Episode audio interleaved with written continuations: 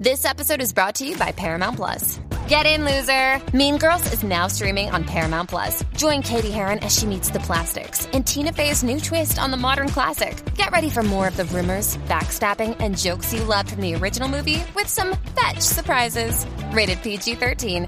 Wear pink and head to ParamountPlus.com to try it free.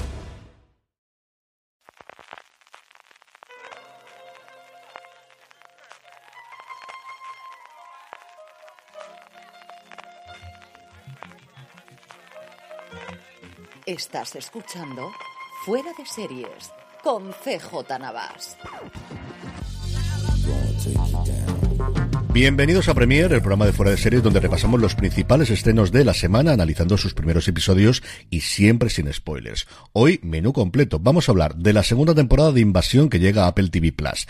Ashoka, evidentemente el gran estreno de la semana en Disney Plus. La séptima temporada de Billions, que podemos ver en España en Movistar Plus. Refugio, que se ha estrenado ya con sus tres primeros episodios en Prime Video. Vuelo JK5022, la tragedia de Spanner, que se ha emitido también en Movistar Plus. Así como Star Trek Strange New Wars, que recientemente ha concluido su segunda temporada en Sky Showtime, y de una clásica serie documental de comida y viajes, Comida para Phil, que está disponible en Netflix. Yo soy CJ Navas y para dar cuenta de todo este menú extensísimo, como os decíamos, prácticamente tres estrellas Michelin, me acompaña Juan Francisco Bellón. Juan, ¿cómo estamos?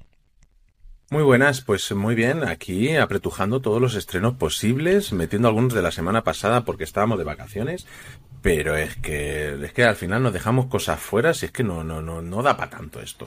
Y eso No, que no. hay restri- restricciones por huelga. Hay restricciones bastantes y además justo cuando estamos grabando esto había un inicio de parecía que se acercaban las posturas y parece que no, que vuelven a estar totalmente separados de nuevo. A ver cuánto se alarga esto cuando nos vamos más de los 110 días ya de huelga, al menos de la huelga de guionistas, de la de intérpretes. De hecho, es que no se han vuelto a reunir desde que se convocó la huelga. En fin, todo eso lo iremos tratando evidentemente en el resto del programa de fuera de series. Vamos a hablar ahora ya sí de la segunda temporada de Invasión, otro de los grandes apuestas de ciencia ficción de Apple TV Plus, que tiene unas cuantas, Fundación, que se está acabando de emitir ahora mismo, sí, lo que ha sido para mi modo de ver y también el de Juan, uno de los grandes estrenos de este 2023 en la plataforma de la manzana, una segunda temporada cuya sinopsis es muy fácil de leer, y es que la segunda temporada de Invasión comienza solo unos meses después del final de la primera, con los aliens intensificando sus ataques de en una guerra total contra los humanos. Escuchamos como siempre el tráiler y volvemos enseguida para hablar de la segunda temporada. It has been 121 days since the aliens invaded our world.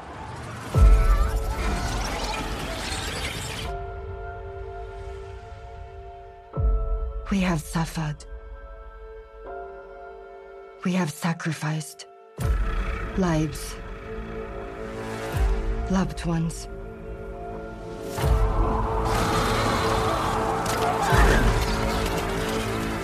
Connection. It's the only chance we'll have to learn what they want. And how to stop them. My fellow global citizens, look up. This is our enemy. Together, we will win this war. The aliens somehow connected us. This is our last chance for survival. I know it sounds mental. It does sound mental, but the whole world's mental, right? The world out there is falling apart. I would do anything to hold this family together. They adapted, we'll adapt. What if you could save everybody?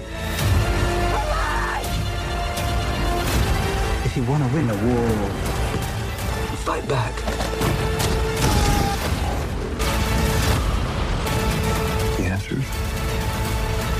Here.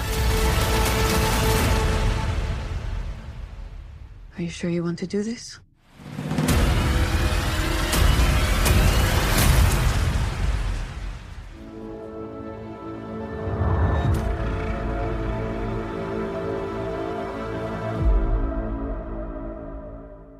Juan, háblame de invasión porque yo vi el primer, segundo episodio, me descargué totalmente y no he visto absolutamente nada. Primero, situamos a la gente en la primera temporada de invasión y luego hablamos un poquito de la evolución que ha tenido hasta esta segunda temporada. Sí, la es, invasión es una cosa rara que hay en Apple y en el mundo de las series en general, porque venía de la mano de, de, de, de Kimber, si no me equivoco, ahora se, se me ha olvidado su nombre, Sí, Simon Simon Kimber. Kimber y de David Wilde. Claro, que era una persona que venía de hacer un montón de películas de superhéroes, incluso venía de hacer Marte con Ridley Scott, tenía una serie de proyectos y claro, te vendían que era una serie que parecía de ciencia ficción, una invasión alienígena, pues claro, creo que la gran mayoría de gente se hizo una idea en la cabeza totalmente equivocada de lo que luego fue acá de lo que acabó siendo la primera temporada, porque la primera temporada sí hay una invasión alienígena, pero es un drama. O sea, es que incluso en la categoría de serie que normalmente sí son, toca varias cosas, no, ni siquiera pusieron ciencia ficción, o sea, pusieron drama. Y, y es que la primera temporada es un dramón puro y duro de personajes, de cómo reaccionarían de manera lo más lógica posiblemente a una invasión alienígena, de las reacciones que al final que estaríamos totalmente vendidos, que no sabríamos qué narices está pasando. Y, y a ver, a mí me sí que necesité darle un par de oportunidades porque al principio me lo tomé, guau, esto va a ser aquí la leche con tiroteos y tal, después de, de las series que habíamos tenido ya de Apple TV Plus y, y no, no, tuvimos un dramón con algunos capítulos que a mí me parecen una pasada. Hay en la primera temporada un capítulo que es eh, donde se ve ya la invasión per se en una casa eh, perdida en el monte a oscuras, pero a oscuras es un capítulo totalmente a oscuras sin una sola luz y era una auténtica pasada. Y entonces, ¿qué pasa? Que fue tal la decepción de mucha gente, por esto que decimos, porque todo el mundo esperaba, pues es una serie de aventura, de ciencia ficción, mm, sci-fi puro y duro. Y como no hubo eso, parece que en Apple TV se han replanteado totalmente qué es lo que iban a hacer con esta segunda temporada. Y tenemos una especie de lo que en el mundo del videojuego se conoce como un soft reboot, que es como un reinicio, pero realmente es una continuación, y que de hecho el primer episodio ya lo deja muy claro. O sea, personajes que eran científicos y no los podías sacar de ahí, que eran analistas de sonido realmente. Como teníamos a disculpas un poco, a Shioli Kitsuna que interpretaba a Mitsuki en la primera temporada y se encargaba y a través del sonido y tal consiguió encontrar dónde estaba la, la- la nave a la, a la que pudieron atacar en la primera temporada. Y aquí la vemos guerreando en nada más empezar la serie, tirando cócteles molotov. O sea, ya te deja claro que esto Sí, ha dejado de ser un drama. Es aventura y y incluso te diría que más allá de ciencia ficción y aventura, a mí me da la sensación de que hay eh, que es una serie de aventura fantasía, más que de ciencia ficción. Mm, no sé, me por, por una parte tienes esto, por otra es no dejamos de contar un drama, intenta seguir contando una especie de drama, pero muy descafeinado, a veces con, con, con- si en la primera temporada teníamos respuestas a, a situaciones totalmente lógicas, aquí pasan a ser ilógicas. Lo que antes una madre hubiera decidido, no, no, nos escondemos y yo protejo a mis hijos, aquí no, venga, pa'lante. Los primeros, dame una pistola, dame una pistola, venga, pa'lante. Tenemos este tipo de cosas que acaban chocando una con la otra. Entonces, pero plantea un problema. Me, ha- me gustó la primera, me ha gustado esta segunda. Te diría que un pelín menos, porque creo que no acaban de encontrar lo que quiere ser la serie. Pero aún así disfrutable. Y, y me ha dado la sensación de que lo que han hecho ha sido otra vez preparar un inicio. Ha sido como reiniciar la serie otra vez. Creo que se han vuelto a tomar demasiado tiempo con alguna de las tramas y, y ha tardado un poco porque de nuevo hasta el capítulo, hasta mitad del capítulo 5 o 6 no despega de verdad la serie otra vez y se ve lo que realmente hay. Por un lado, mm, tenemos unas tramas de personajes que ya habíamos visto, como el de Trevante Cole, que me cago en la leche, lo bien que saben poner nombres los americanos, porque yo creo que no puedes molar más que alguien que se llame Trevante Cole. Eh, tenemos que, que es eh, el, militar que veíamos en la primera temporada, tenemos a Anisha con sus hijos, tenemos a Kaspar que se había quedado en coma en la primera temporada. Y de nuevo a Mitsuki que ya habíamos hablado. Todo ello buscando converger de alguna manera, pues eso, para, re- para redirigir todo lo que era un drama en otro tipo de serie, que es lo que es la segunda temporada, una redirección realmente. Con la trama de Mitsuki creo que es la que más nos lleva a ese lado sci-fi y también eh, un lado que bebe mucho de la película de Arrival y se nota mucho además que van por ese camino. Sí, o sea, tiene situaciones y escenas muy chulas que visualmente son la leche. Y luego lo que te digo, a veces hay escenas que es en plan, pero ¿quién ha dirigido esto? O sea, no puede ser una, una persecución en una carretera que, que te están diciendo que están acelerando a tope y tú ves como eh, un árbol tarda en pasar tres segundos. O sea, es, la velocidad es pasmosa. Pues esto es la segunda temporada. Si te gustó la primera, te va a gustar la segunda. Si no te gustó la primera, a mí me cuesta mucho recomendárselo a, a alguien nuevo, la verdad. A mí lo de Arrival me atrae. A mí es una película que me encantó en su momento, entre esa y yo creo que es Máquina y dos o tres cositas de ciencia ficción de los últimos 5 o 10 años que me han gustado bastante. A mí lo que estás contando del soft reboot me recordaba mucho lo que han hecho con Discovery, con la serie inicial de la nueva tanda de series de Star Trek, no tanto en cuanto a tono, pero también, o sea, cambia mucho el tono de la primera, la segunda y la tercera, hay cambio de showrunner, incluso desde la idea original, de hecho en Sima se nota mucho, o creemos que se nota mucho porque lo sabemos, el hecho de que Brian Fuller fue el que creó de alguna forma la idea de la primera temporada y se largó antes de que se rodase, dejando toda esa línea temporal, pero no tanto los guiones. En la segunda entra un equipo de showrunners nuevo que intentan cambiar la serie, incorporan a toda la gente que ahora estamos disfrutando, luego hablaremos un poquito de ella en Star Trek Strange New Worlds, hay un cambio además con follones entre De excesos y de cosas como problemáticas a la tercera y es una serie que casi, cada temporada se ha reinventado de otra forma con Picar también es algo que ha ocurrido y hasta la tercera temporada no ha sido una gran serie que a mi modo de ver ha sido Picar, ¿no? Aquí en la invasión lo que me estás contando tú, tengo ganas de ver eh, si no fuese esto a niveles de producción es lo que podemos esperar de una serie de Apple, ¿no? Dinero por todos los lados dinero por todos los lados, eh, viajando por todo el mundo. Tenemos, claro, pasamos de eh, una primera temporada que ya lucía espectacular realmente, porque es que no hay producción de Apple que, que luzca mal. Eh, y sin embargo, viajamos por todo el mundo. Vemos cómo se han dejado pasta en rediseños, o sea, han pasado como tres meses, tres, cuatro meses y da la sensación de que a nivel tecnológico la humanidad haya avanzado mm, una barbaridad también en equipos informáticos, incluso en los cascos de la propia policía de Londres, que yo me quedaba, digo, pero bueno, pero si han pasado tres meses, no lo entiendo, claro. Que el pedido no sé llegó tarde, no llegaba bien, estaba parado ahí en medio del, océano y al final ha llegado la remesa, claro de, eh, paró en mitad del COVID seguramente porque los, los que eran los niños en la primera temporada aquí salen hormonaos. O sea, un chaval que era un canijo, pero un canijo aquí lo tenemos con una pechera, eh, CJ, que ya me gustaría a mí marcar esa pechera. ¿eh? Los adolescentes siempre son complicados para esas cosas. Los cambios, fíjate, Stranger Things, ¿no? Yo creo que es lo que más podemos ver, el uh. cambio que pegaron entre la penúltima y la última temporada, algunos de ellos, que eran, claro, de, niña a mujer y de, hombrecito a señor. O sea, algunos de ellos ya no solo la voz, sino el cuerpo, se nota una barbaridad.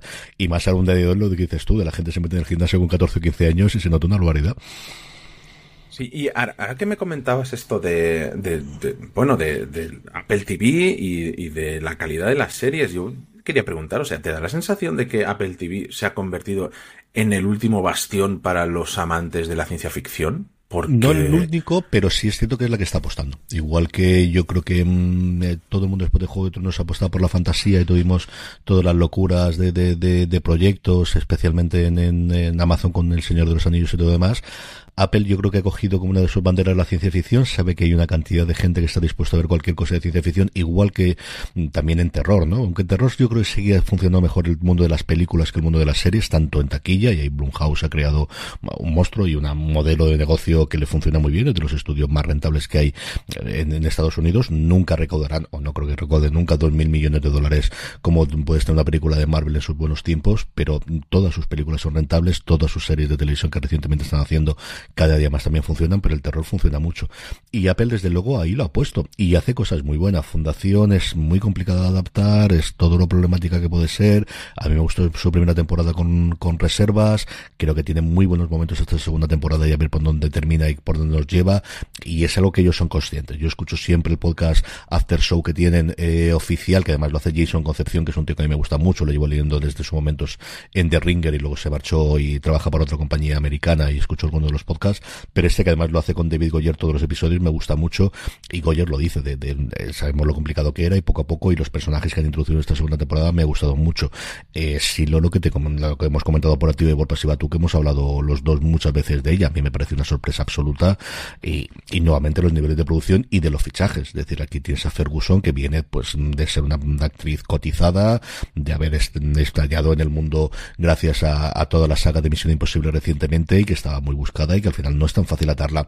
Hombre, no es los tiempos clásicos de 23 episodios y 9 meses de rodaje al, al año como había en, las televisiones en abierto en Estados Unidos, pero aún así la, el compromiso de grabar Silo, eso no se graba en, un mes tampoco se graban siete, pero tres, cuatro meses fácil, y es una serie en la que ya está el 80% fácilmente de la pantalla a partir del segundo episodio, o sea que es serie, episodio, es una serie, yo creo que sí que lo tienen muy a boga, creo que tienen ahí el hueco, y al final, es que el gran problema de Apple es primero que te conozcan. Eh, yo creo que ellos lo que le cambió por un lado, bueno, desde el principio, sí, no deja de ser una serie de ciencia ficción con Jason Momoa. Muy de acción y muy lo que mm. quieras aprovechando que tienes a Momoa.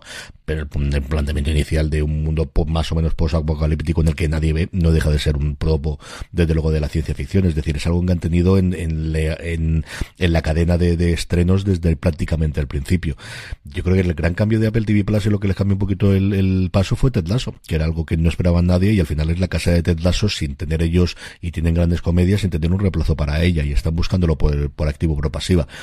Yo sí que es uno, lo hemos hablado también varias veces, yo a día de hoy hay dos plataformas en las que veo absolutamente todo lo que esté en al menos el primer episodio, que sigue siendo HBO, y lo es desde luego Apple TV Plus desde hace bastante tiempo, sea el tipo de serie que sea, sea la serie que sea, al menos el primero, y hablaremos de alguna que nos llega dentro de poquito, vemos a ver siempre el primer episodio, eh, mientras sigan emitiendo. Yo creo que lo que te está ofreciendo a día de hoy a nivel de calidad no deja nada de envidiar absolutamente nadie, y luego te hace goyas mm, totalmente inesperadas como las cotas de Dios que terminó también de verlo en este agosto, que mm, es que ni siquiera HBO yo vería que esa opción la, la fuesen a, llevar adelante, ¿no?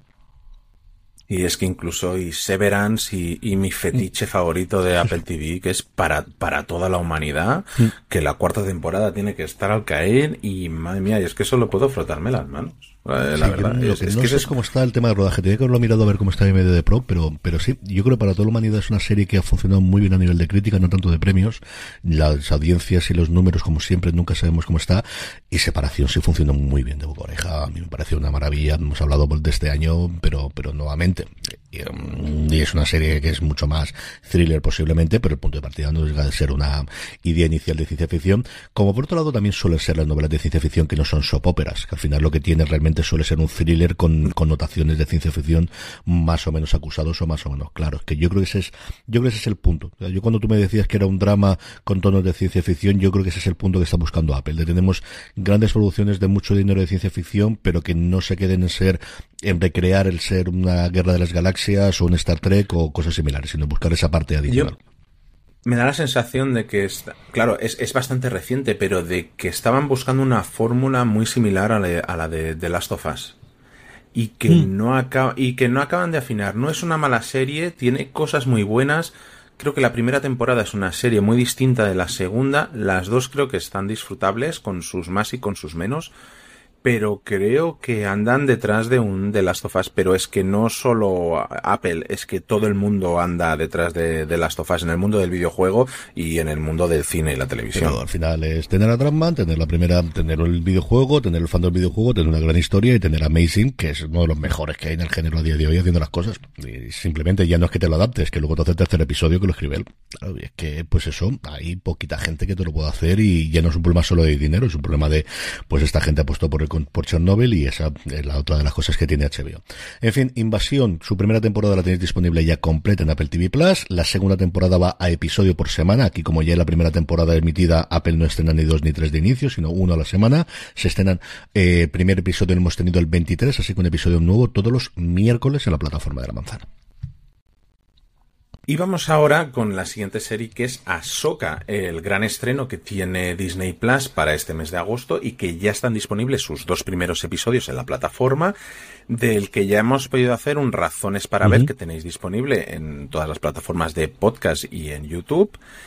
Y, de la que su segunda temporada, perdón, y de la que su primera temporada dice que ambientada después de la caída del Imperio, Star Wars Ahsoka narra la historia de Ahsoka Tano, una antigua Jedi que investiga una amenaza emergente que se cierne sobre una galaxia vulnerable. Como siempre, escuchamos el tráiler y volvemos con ella. La guerra es inevitable. Hay que destruir para poder crear. No somos Jedi.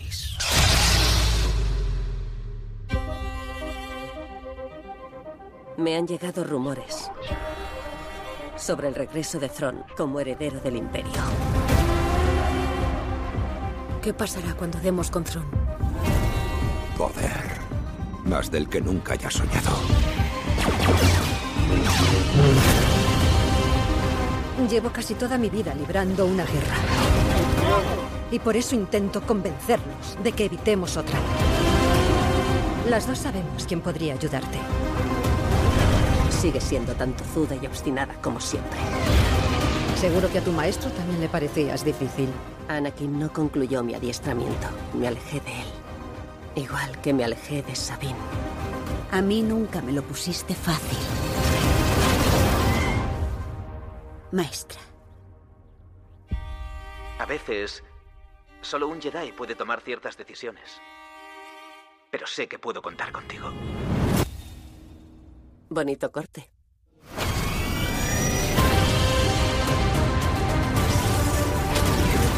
A veces hay que hacer lo correcto, a pesar de nuestros sentimientos. Abróchate.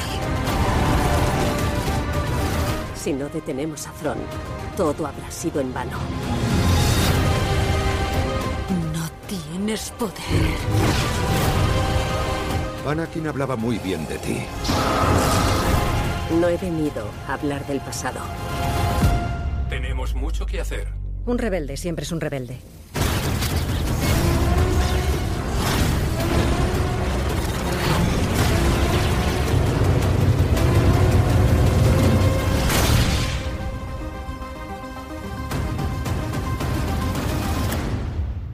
Eh, ¿Qué es lo que te ha parecido esta nueva serie de Star Wars? Porque yo estoy contentísimo.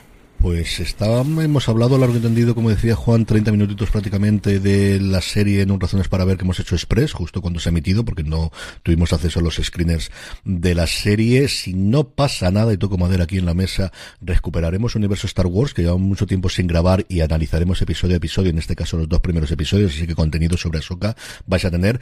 Y yo en el interín, entre Razones para ver y ahora que estamos grabando, he vuelto a ver los dos episodios con idea de, bueno, cómo vamos a grabar después el análisis, ir comentando alguno y buscando alguna de las escenas y tal, y me ha gustado más la segunda vez que la primera vez que la vi, sobre todo la parte de los personajes.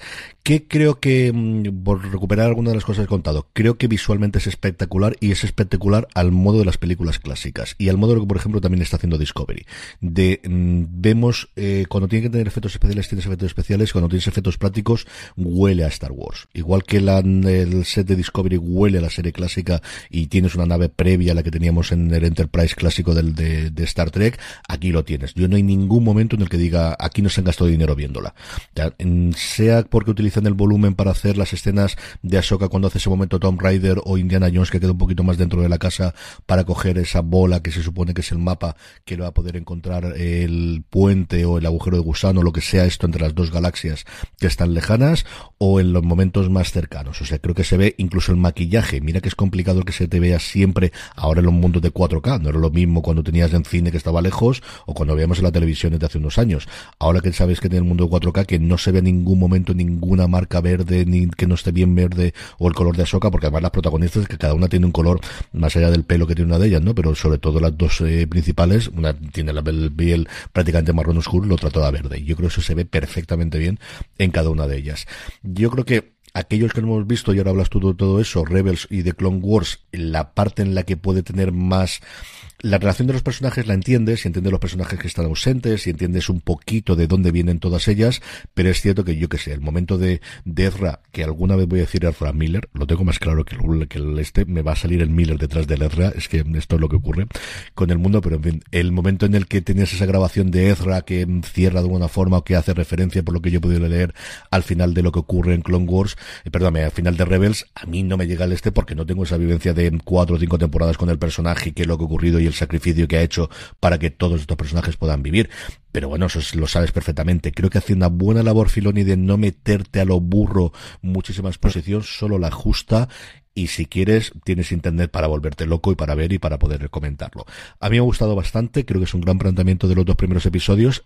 También es cierto que hasta ahora yo nunca he tenido ningún mal primero dos episodios. Yo recuerdo Big One, que el primero e incluso el segundo me gustó bastante y luego fue una serie que para mí fue una decepción absoluta creo que tiene la ventaja y el hándicap mm, de, que viene después de Andor y esto no es Andor. O sea, y te lo dice claramente desde el principio, ni por la estética, ni por el tipo de historia, ni por la presencia de los Jedi, ni por todo lo demás. Entonces, sabiendo que no iba a haber, um, Dan Feinberg en su crítica de este Hollywood Reporter dice que muchas veces se tuvo que decir a sí mismo, no tiene que ser, no todo tiene que ser Andor, no tiene, tiene que ser Andor. Y siendo ese punto de partida, a mí me gustó bien la primera vez que la he visto esta mañana, no de madrugada, pero casi para poder grabarlo rápidamente tú y yo, cuando lo he visto con tranquilidad esta tarde y después de haberlo visto la primera y después de haber leído unas cuantas críticas, me ha gustado todavía más. Sí, es que al final es, lo, el contrapunto de, Andor, por decirlo de alguna manera. Son dos cosas totalmente opuestas del mismo universo. Y funciona perfectamente. Es, eh, es lo que hablábamos. Si en Andor y en Mandalorian apenas veíamos espadas láser, aquí es que lucen fantásticamente y lo que me tiene maravillado son esas peleas de samuráis, porque es que cada vez son más peleas de samuráis, más de lo que lo eran en, la trilogía original, cómo se mueve Ahsoka con las dos espadas, una más larga que otra, igual que, las katanas de, de, los propios samuráis. Es, a mí me tiene fascinado y lo que decías, viniendo de Star Wars, Clone Wars y de Rebels, es que claro, es que se te saltan hasta las lagrimitas. El que no haya visto eh, Rebels, Clone Wars menos, pero es que yo recomendaría muchísimo Rebels a todo el mundo porque creo que es de los mejores productos que se han hecho de Star Wars. Qué pena que haya sido en en animación, porque si no lo hubiera sido ya lo hubiera visto muchísima más gente. Una de las mejores historias. La primera temporada es más flojita, es más infantil, pero a mediados de la segunda empieza a coger un tono más adulto. El final de, el final de la serie es espectacular, o sea, te deja con el corazón roto, llorando en algunas escenas, personajes increíbles, que aquí lo vemos, o sea, tenemos a tres personajes eh, muy fuertes que van juntos. Tenemos a Soka, tenemos a Sabine Wren y tenemos a Era Sindula, que son tres personajazos con tres pedazos de, actrices. Que si bien en el primer episodio y en el segundo eh, el personaje de, Dawson, eh, de Ahsoka, queda un poquito desdibujado porque las otras dos tienen muchísima mm. presencia, eh, al final es Filoni, es que Filoni le va a reservar seguramente los momentos más espectaculares de, la serie, o, vamos, conociéndolo porque es su personaje, y, no es que sea solo que lo ha creado, es que es su personaje favorito. Y yo estoy convencido de que vamos a tener momentazos con Ahsoka de los que se te quedan grabados. Y aquí, y es cierto que, igual que decíamos antes de, a mí no me llega al corazón, a mí una cosa que sí me llega al corazón es de las últimas veces que vamos a poder ver en pantalla a Ray Stevenson, que desgraciadamente nos dejó en un eh, fallecimiento bien previsto cuando estaba rodando en Italia. Y a mí cada vez que aparece en la pantalla, es una, lo comenté razones para ver, ya no solamente evidentemente en Roma, señor, recuerdo muchísimo, defiendo muchísimo su película que hizo en su momento de Punisher del Castigador. Y yo creo que el gravitas que tiene, el te lo crees o sea, te crees que con una mirada es capaz de amenazar y el, cuando tiene a su Padawan delante y la suelta y el control que tiene y luego en esas escenas últimas de decir, uh, no sé cómo está la cosa y no lo veo claro, es decir, no es solamente un chulo, es uno que ya ha vivido muchísimo, que ha sobrevivido, que ya no es un Jedi, que él mismo lo dice, ya no somos Jedi, soy un mercenario y que quiero seguir sobreviviendo, y, pero aún así tiene esa parte del Jedi clásico mayor que hemos visto en las películas y en las series de, de, de alguien con ese conocimiento y con esa sabiduría y que no tiene ese de, bueno, puedo destrozarlo todo. No, cuando hay que destrozar, hay que destrozar, pero aquí igual hay que ponerse, vamos a parar un poquito el carro, vamos a pensar a ver qué está ocurriendo, porque igual para lo que yo he firmado no es lo mismo si bien está detrás mía, igual no es exactamente lo mismo.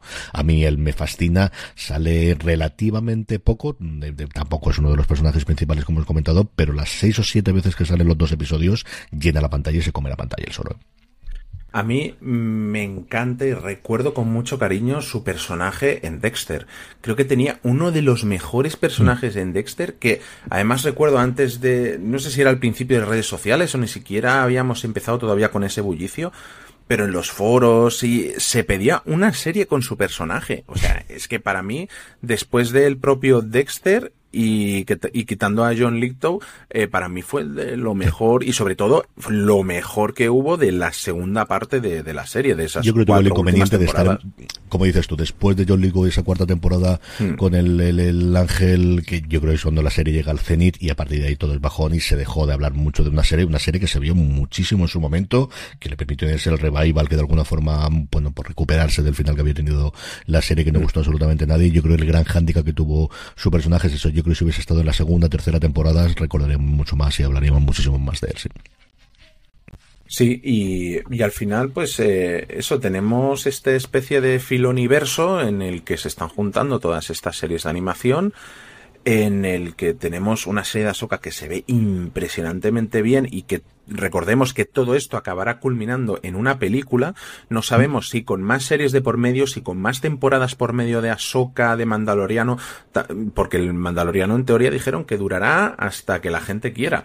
Pero en teoría el plan es que todo esto culmine en una película. Y te digo más, a mí me gustaría que culminase en una verdadera trilogía de películas que le hagan justicia a lo que no fueron esas tres últimas películas que tuvimos. La verdad es que a día de hoy, conforme bajan de revueltas las aguas en Disney en general, en Star Wars en particular, de, en la materia cinematográfica, es decir, yo no me acuerdo qué crítico leía de me creeré una película de Star Wars cuando vea el tráiler. Yo diría, y a veces ni eso. O sea, porque yo al menos Yo recuerdo una de ellas, la de Bigelow, que salió un, que salió un teaser, un avance con ella, con el caza que le tuvo que costar pasta y al final la película esa está totalmente muerta. Mm, eh, a ver por dónde funciona. Sí es cierto que yo creo que cada día está más claro que entre Fabro y Filoni son los dos que mientras se lleven bien ellos van a llevar la saga adelante a donde ellos quieran. Otra cosa es que desde arriba se dicte que esto de hacer cuatro o cinco series al año, como tenían tanto de ellas como de Marvel, vamos a dejar de hacerlo o veremos qué es lo que ocurre. También es cierto que las películas independientes no le han funcionado recientemente bien y que todo ese cambio que tuvimos de paradigma fue por el fracaso relativo, que todos los fracasos siempre de estas cosas son relativas, que tuvo solo y que hizo, por ejemplo, que de Mandalorian cogiese mucho de las ideas sobre Boba Fett de la película que originalmente iba a haber sobre el mundo sobre Boba Fett y que se cogieron varias de las ideas y metiéndolas dentro del libro de Boba Fett. Pero están tremendamente revueltas y no sabemos absolutamente nada de, yo creo que no lo saben ni ellos. Yo creo que están viendo a ver por dónde funciona, a ver qué éxito tiene Ahsoka Creo que no esperaban el palo con Obi-Wan, creo que tampoco esperaban la, la, audiencia, mejor dicho, la buena crítica de Andor, que por otro lado no se ha visto tantísimo. Es una serie que nuevamente no tenemos audiencia, pero todo lo que tenemos indirecto de Nielsen en Estados Unidos, o de gente como Antena, o de gente como Parrot Analytics, que hace todos estos análisis, es una serie que se ha visto muchísimo menos. La que le sigue funcionando curiosamente es eh, eh, Rebels, que era la segunda más vista después de Mandalorian, en el último análisis que yo vi, nuevamente cogerlo con un granito de sal, como dicen los americanos, de según Parrot, y yo creo que una cosa que puede utilizar Ahsoka es mm, que mucha gente vuelva a ver la serie de animación, yo, eh, entre ellos, es decir, yo porque al final tengo el tiempo como tengo, pero yo no descarto desde luego ponerme el Clone Wars quizá lo veo más complicado, pero Rebels yo no descarto desde luego para nada ponerme con ella. Es que Clone Wars tiene quizá demasiado relleno como, como serie, capítulos donde los, los protagonistas son eh, R2D2 y C3PO y no interesa absolutamente nada de lo que te cuentan y ese tipo de cosas. incluso la serie de los clones, la de Bad Batch que se está emitiendo ahora, tampoco es que eh, la gente no está tampoco tan contenta con ella. Y, no sé, a mí no, no, me, no me ha gustado mucho. La verdad es, eh, es café para muy cafetero. Sin embargo, Rebels aunque ha perdido un poco por eh, la calidad de la animación, porque se nota que no había tanto presupuesto en aquel momento, pero lo que es la historia sigue valiendo la pena muchísimo. Al final ahí Filoni tiene...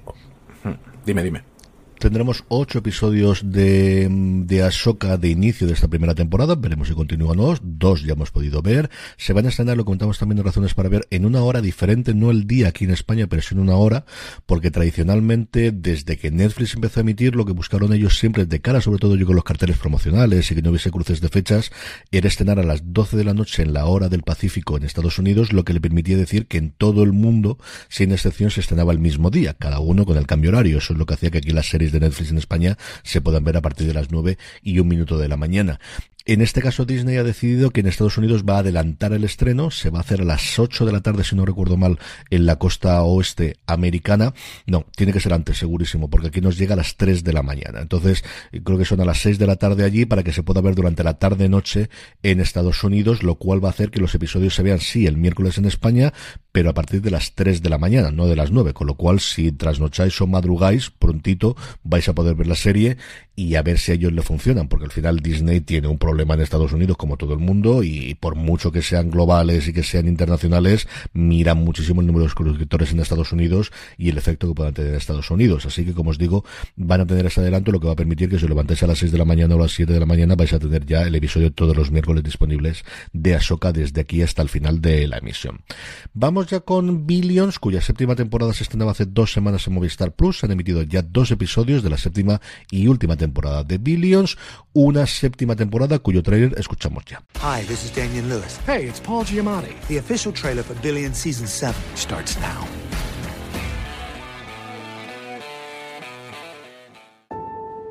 America, the land of the free. Opportunity. And self-determination. But you can't escape your enemies. Because I'm back now. And I'm wide awake. Let's go. We're gonna hold the rich and powerful and criminal accountable for their actions, no matter the cost. It is my pleasure to announce my run for President of the United States.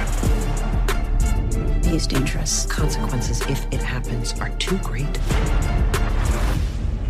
I need you to get a message to Bobby. Yeah. I set the rules, yeah, they follow me, don't need a hit. Nothing puts a smile on my face like Bobby Axelrod making moves I never saw coming. That's the problem with vacations. They always end too soon. One last time before the fall. I'm the real thing, this ain't a rerun. Everything you do now matters in a way it didn't before. Chuck Rhodes is paying attention. We're not waiting to pounce. We're gonna tell you what we're gonna do, and then we're gonna do it. I almost had a panic attack. I thought I heard wheezing.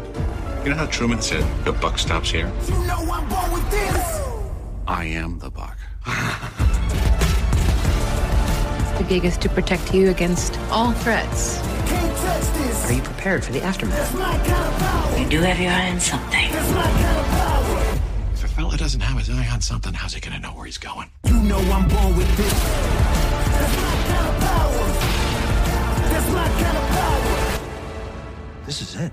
It's what you've been waiting for.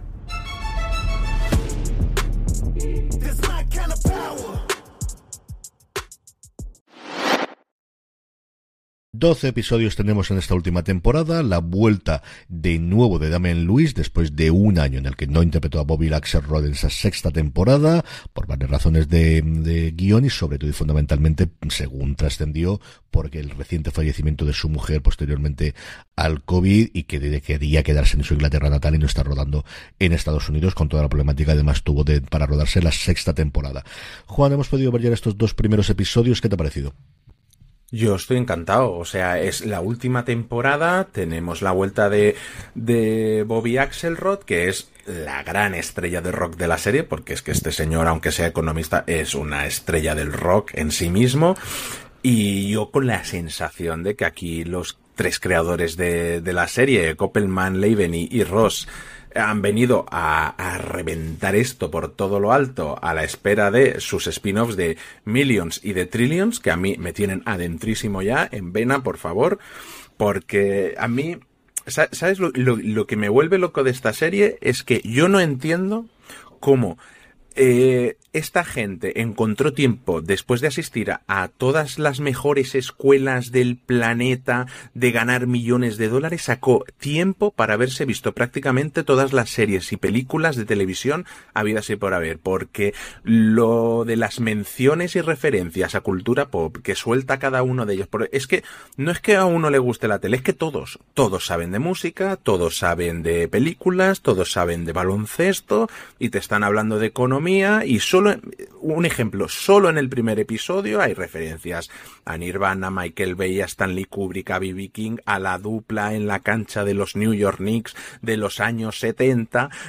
Walsh Fraser, Earl de Pearl, eh, Star Wars, suena Renegade de los Sticks. Bueno, es que es un no parar de, cultura pop, de puñaladas tra traperas los unos a los otros, de magnates, de millones, de, a mí, a mí me tiene loco esto. Es, es Succession descafeinado, pero con mucha droga de por medio, por llamarlo de alguna manera.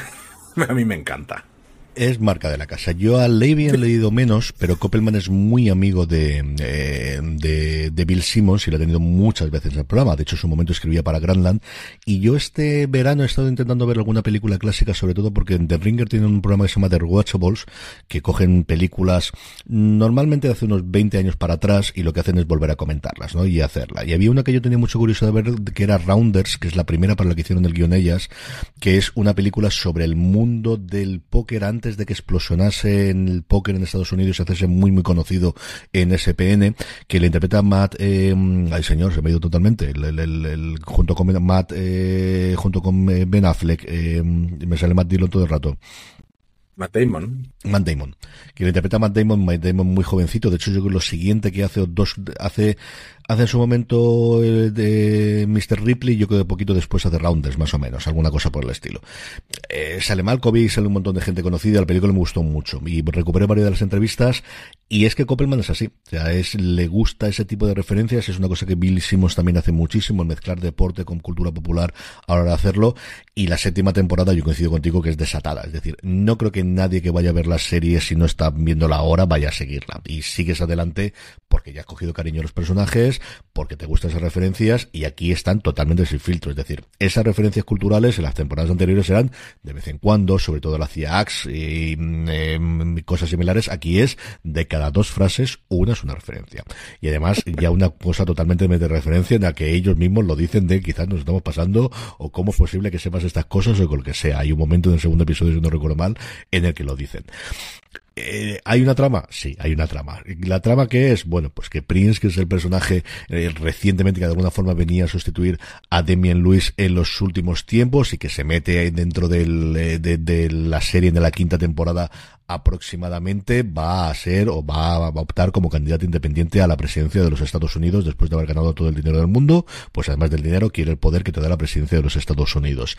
Mm, vamos a tener los personajes intentando convencer a Axe de vamos a intentar parar esto, pero es lo de menos. Al final ves la serie por ver a ellos de nuevos, por ver cómo va a salir de la siguiente Axe, cómo va a salir Paul Giamatti, que se, se lo sigue pasando tremendamente bien en todas las escenas y llevando esos trajes absolutamente todos, viendo a Maggie Schiff intentando, pues eso, bordear con toda la gente que tiene alrededor y viendo qué barbaridades dice Constabile, viendo qué barbaridades dice Wax en cada uno de los episodios, aunque yo creo que está bastante más moderado que las primeras temporadas. El sí. Wax en las primeras temporadas está muchísimo más pasado, pasadísimo de, de vueltas. El resto de personajes alrededor yo creo que funcionan muy bien, incluyendo algunos de los que han incorporado en la sexta temporada. Tenemos a People Perabo precisamente haciendo de, de la mujer en un matrimonio abierto, que es uno de los grandes problemas que va a tener para la carrera presidencial y veremos cómo funciona este David Prince. Y es una serie en la que la gente se pueda sumar ahora, yo creo que ser muy complicado. ¿Es una serie recomendable? Yo creo que las primeras temporadas no están nada mal. ¿Es una serie que si alguien ha visto la sexta temporada va a dejar de ver la séptima? Totalmente imposible. Esto ya es drogadura y ahí todos los sábados, cuando emite el nuevo episodio de Movistar Plus, vamos a estar para verla sí o sí. Pero totalmente, a mí me parece de locos que sea una serie no con tres o cuatro, con once protagonistas. La mm. séptima temporada son once protagonistas y no te pierdes. Y sabes lo que está haciendo cada uno. O sea, me parece que para ser quizá la que vaya a ser la más loca, la más descafeinada, porque si ya fue loco que que Prince se presente a presidente de los Estados Unidos, que a priori dices, a todo el mundo le tendría que parecer bien, porque es de los nuestros. No, venga, a saco por él, así empieza esta temporada. Eh, porque sí, pues porque estamos aburridos. Al final, esto es gente que, se, que tiene tanta pasta que ya está tan aburrida dan pasada de vueltas que necesita más. Y si tú vas a por esto, yo te lo voy a quitar. Y tú te me has escapado, pues yo voy a hacer. Es que vamos, lo, lo del personaje de Chuck Rhodes de Paul Giamatti a mí me parece de locos. En este segundo episodio directamente ya no sé qué cargo es el que le han dado. Porque ya ha Ha pasado. por vuelto a tener lo que era antes. Pero el momento de las botas, tú no me digas el momento de las botas. Y digo, no puede ser, ¿verdad? Que me estoy contando esto. Venga, va, tíralo para adelante. Es Billions, es Billions, es Billions.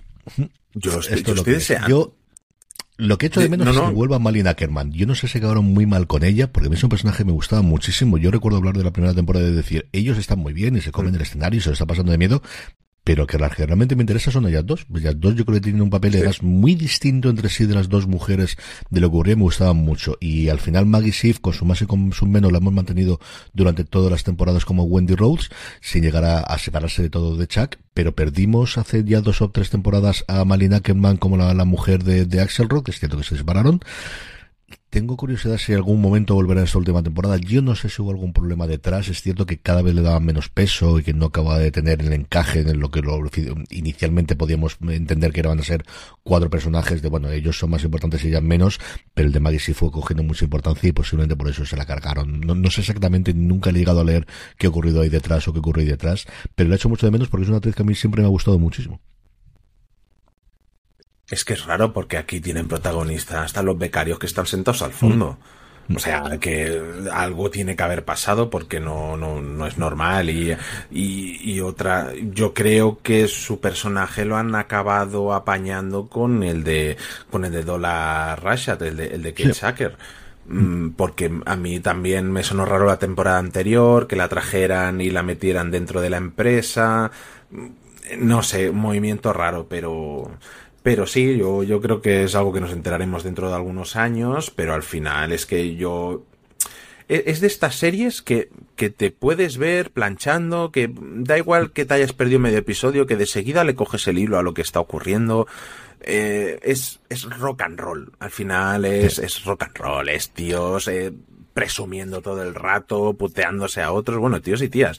Eh, no sé, a mí me, me fascina. Demian Lewis está encantadísimo de conocerse en Sí, esta serie. sí, Eh, Uf, uf, qué ma- pero qué maravilla. Yo estoy deseando ver qué es lo que va a hacer después de esto. Tengo muchísimas ganas, ¿eh? Porque aquí cuando se anunció esta serie yo recuerdo que esto fue un señor anuncio de, de, de Sí, Showtime. Era es Paul que- Giamatti. Sí, sí, sí, sí. Es que, pero por todo lo alto. Y, y bueno, luego la trama era lo que era y, y siempre, y cada temporada era lo mismo, pero es que enganchaba y al final ellos dos intentando joderse el uno al otro, es que no puedes dejar de verlo.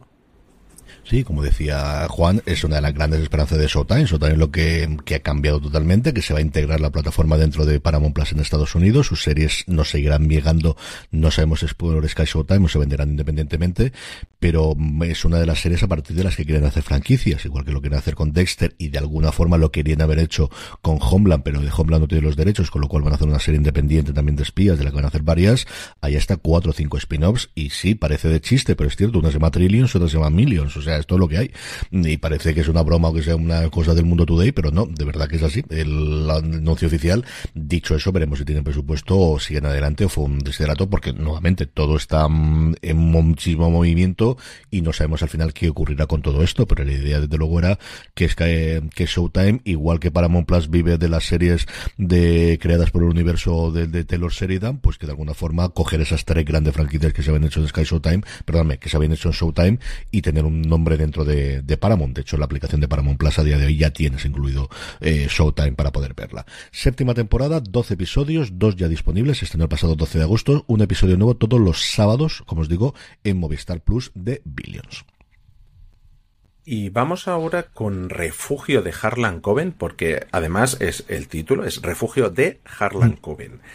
Eh, que ha estrenado eh, Prime Video este pasado 18 de agosto con tres episodios y a partir de ahora uno cada semana hasta, hasta el final de temporada, que serán un total de ocho episodios.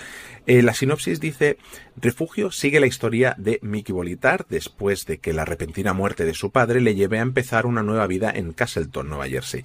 Mickey se ve rápidamente envuelto en la misteriosa desaparición de una nueva alumna de su escuela, Ashley Ken, lo que le lleva a descubrir secretos inimaginables de su aparentemente tranquila comunidad.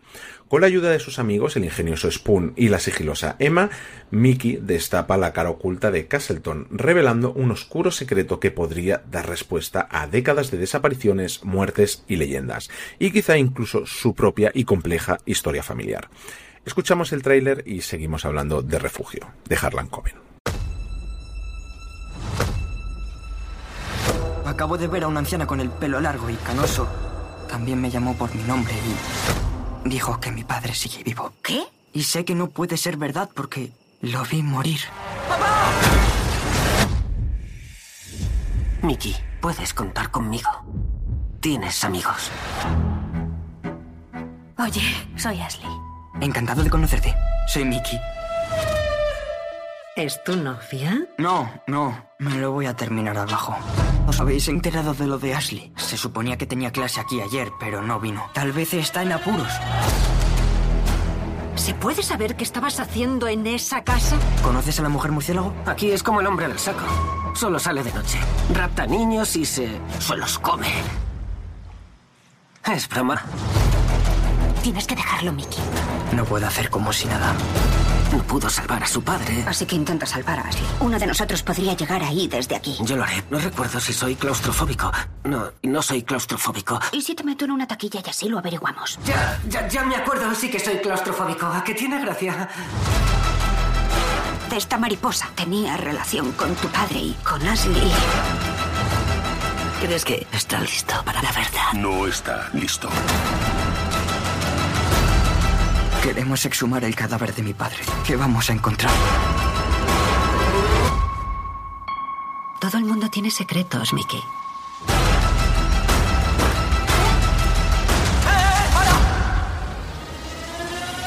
Si pudiéramos conseguir las imágenes del día que Ashley desapareció. Sí, será difícil. Sin duda será muy difícil descargar todos los vídeos de todas las cámaras de seguridad del día que Ashley desapareció. He descargado todos los vídeos de todas las cámaras del día que Ashley desapareció. ¿Cómo lo has ¿En hecho? serio? Visto el tráiler, eh, yo te quería preguntar, CJ, quién es este tal Harlan Coben, porque parece ya Zack Snyder presenta la Liga de la Justicia de Zack Snyder. Pues es un tío curioso, es un tío que escribe novelas de misterio y de intriga, cuyo personaje principal no es Mickey Bolitar, que es el protagonista de esta serie, sino su tío, del cual se nombra varias veces a lo largo de los primeros episodios de la serie, llamado Myron Bolitar, un nombre que por cierto él aborrece, no le gusta nada que sea Myron, pero intentó varias veces cambiar el nombre y nadie le hizo caso, que es un antiguo jugador muy prometedor de instituto, de hecho todo el mundo cuando él vuelve, cuando Mickey vuelve al pueblo le dice, eres el hijo de, vas a jugar baloncesto, porque recuerdan que fue mejor jugador. Y cuando lo conocemos en las novelas del que hay 11 ya publicadas estar ya retirado y es agente deportivo. Esa es la primera novela que él tiene que en España se llama Motivo de ruptura en inglés es eh, el Deal Breaker que estoy empezando a leer precisamente después de ver los tres primeros episodios. Yo sé que tú has visto alguno más los tres que ya están disponibles en Prime Video. Y es una persona en la que yo le conocía por la faceta audiovisual mm, por dos o tres cosas curiosas. Primero porque se ven hecho varias adaptaciones suyas en series y películas en Francia y en Polonia sintonía. Que es una cosa loquísima que dices, ¿por qué hace esto? Pues se ve que se ha vendido muy bien allí, esto ocurre de vez en cuando, nos ocurre aquí con series que de repente New Amsterdam, que en Estados Unidos se veía bien, pero aquí fue un fenómeno absoluto en España, y de vez en cuando ocurre con estas cosas de novelas de misterio, que de repente se venden muy bien en países extranjeros y tienen varias adaptaciones, hasta dos de adaptaciones en película en Polonia, como os comento, de una cosa loquísima. Y luego, por otro lado, porque recientemente, bueno, ya no recientemente, sino yo esto se lo recuerdo en 2018, llegó un acuerdo con Netflix, porque recuperó muchos de los derechos de las películas, de las novelas que había tenido por ahí desperdigadas en Hollywood, los recuperó y se los cedió a Netflix para hacer hasta 14 adaptaciones, incluida toda la serie de Myron, toda la serie original, la serie más larga que tiene, con Mickey, con el sobrino, tiene tres, tiene tres novelas, con el, el tío tiene 11 novelas, y a partir de ahí se van a hacer todas las adaptaciones. Y luego tiene muchísimas eh, novelas independientes que se han adaptado varias eh, a Netflix recientemente. Por un lado, por ejemplo, El extraño, yo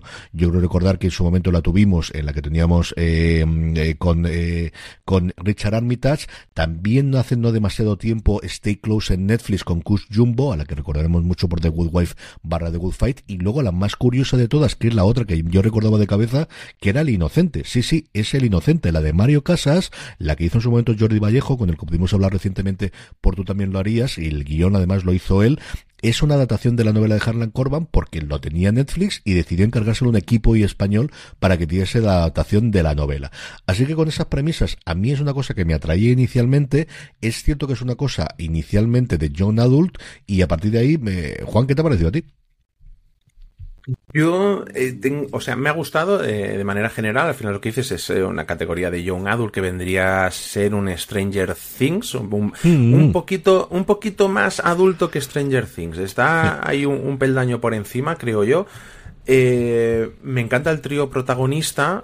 No tanto su protagonista Volitar, porque creo que el actor mm, no acaba de pillarle el tono al personaje. Sí, es el más flojito de los tres, pero al final eh, Arthur Spindle que hace de Spoon y Abby Corrigan que es Emma, creo que le dan el contrapunto y al final todo acaba de encajar aunque falle esa, esa primera pata.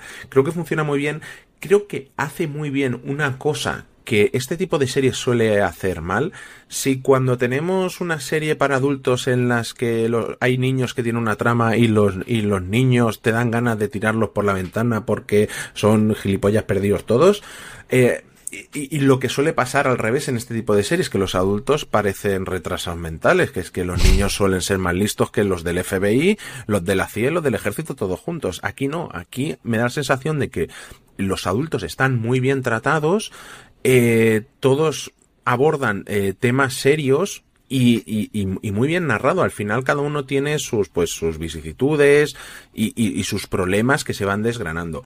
Creo que los tres primeros episodios, aunque su premisa inicial, nada más empezar en la serie, ese accidente de coche, nos deja con ganas de seguir avanzando en la trama para saber qué es lo que está pasando en este pueblo y en este eh, refugio, eh, por decirlo así. Eh, creo que los tres primeros van un poquito más lento de lo que deberían con la trama principal, pero a partir del tercero es cuando empieza a coger un poco más de volada. Yo he podido ver cinco de los ocho, que son los que nos han pasado, y a mí me, me está gustando bastante. Más, ya te digo, después de ver el tercero me ha, me ha empezado a gustar más todavía. Creo que los tres primeros son los más flojitos. A partir del tercero es cuando empieza a despegar un poquito más todo. A mí me ha gustado muchísimo más de lo que yo esperaba. O sea, yo es una serie de la que tenía cuando leí un poquito, dejando aparte esta parte de, de Corban y de, que tenía curiosidad por ver las novelas suyas y todo lo demás. Y dije, bueno, voy a ver al menos un episodio para poder comentarlo aquí en Premiere o cuando eh, haya que comentarlo lo que sea. Y me cargué los tres seguidos. Y era ya tarde de decir, mm, bueno, eh, venga, le quitaré unas cosas al sueño, pero me gustaron mucho. Coincido contigo que, que quizás lo de Mickey también por las circunstancias del chaval y es decir que, que le acaba de morir al padre y estas cosas y es complicado pero es extremadamente circunspecto sobre todo cuando lo pones al lado de Spoon. Es decir yo a Adrian Greensmith al que no recuerdo haberlo visto en otro sitio igual si no, lo he visto a Arthur que se llama Arthur pero él desde el principio dice que le llamen cuchara por una cosa que ocurrió en el primer episodio es que es un tío que te alegra la vida cada vez que lo ves. O sea, es un tío divertidísimo, que luego tiene que tener sus follones en casa, que veremos si los vemos en algún momento y ya está. Y luego a la parte de los adultos igual, es decir, ahí, por un lado, yo me alegré muchísimo porque no había leído que estaba en ella eh, Constance Zimmer, que es una actriz que a mí me encanta en todo lo que lo he visto. Yo, eh, la- hay un montón de cosas en la que hemos tenido, especialmente en su momento, esta serie que se metía en el mundo de los realities, que se llama Unreal, que era una serie curiosísima. Unreal no, ahora lo que Unreal es el otro, ahora te diré exactamente cómo se llamaba pero era una serie sobre cómo funcionaba el mundo de los realities por dentro y es cierto que se perdía conforme iba adelante las temporadas, pero las primeras eran espectaculares, de verdad que era una serie sencillamente espectacular, a mí me, me, me flipó, me gustó muchísimo, sí, sí, Unreal, se llama Unreal, se me ha ido, digo, no está hablando de videojuego, no, pero se llamaba así.